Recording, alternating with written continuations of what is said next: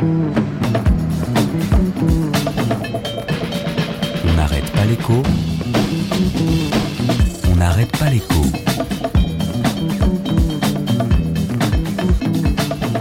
Alexandra Ben Saïd. Mesdames et messieurs, bonjour.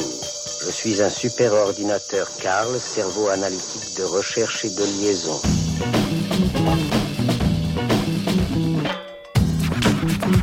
L'intelligence artificielle, des investissements, des recrutements, Samsung, IBM, Fujitsu, DeepMind. À l'étranger, visiblement, Choose France, choisissez la France, point d'exclamation, ça fonctionne.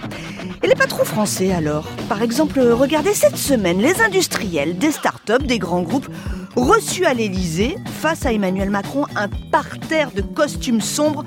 Je dirais 99% d'hommes, mais ça c'est un autre sujet.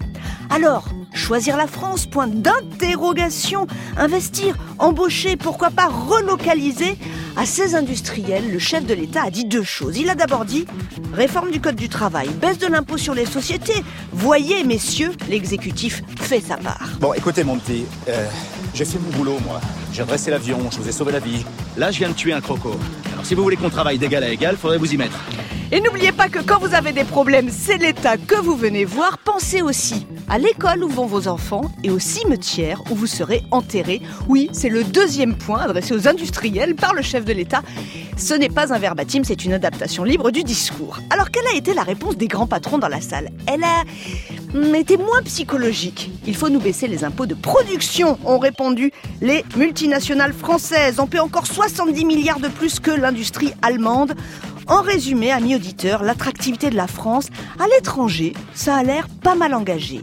Avec les industriels français, il va falloir encore trouver un peu de quoi payer. C'est pas grave, on va le trouver cet argent.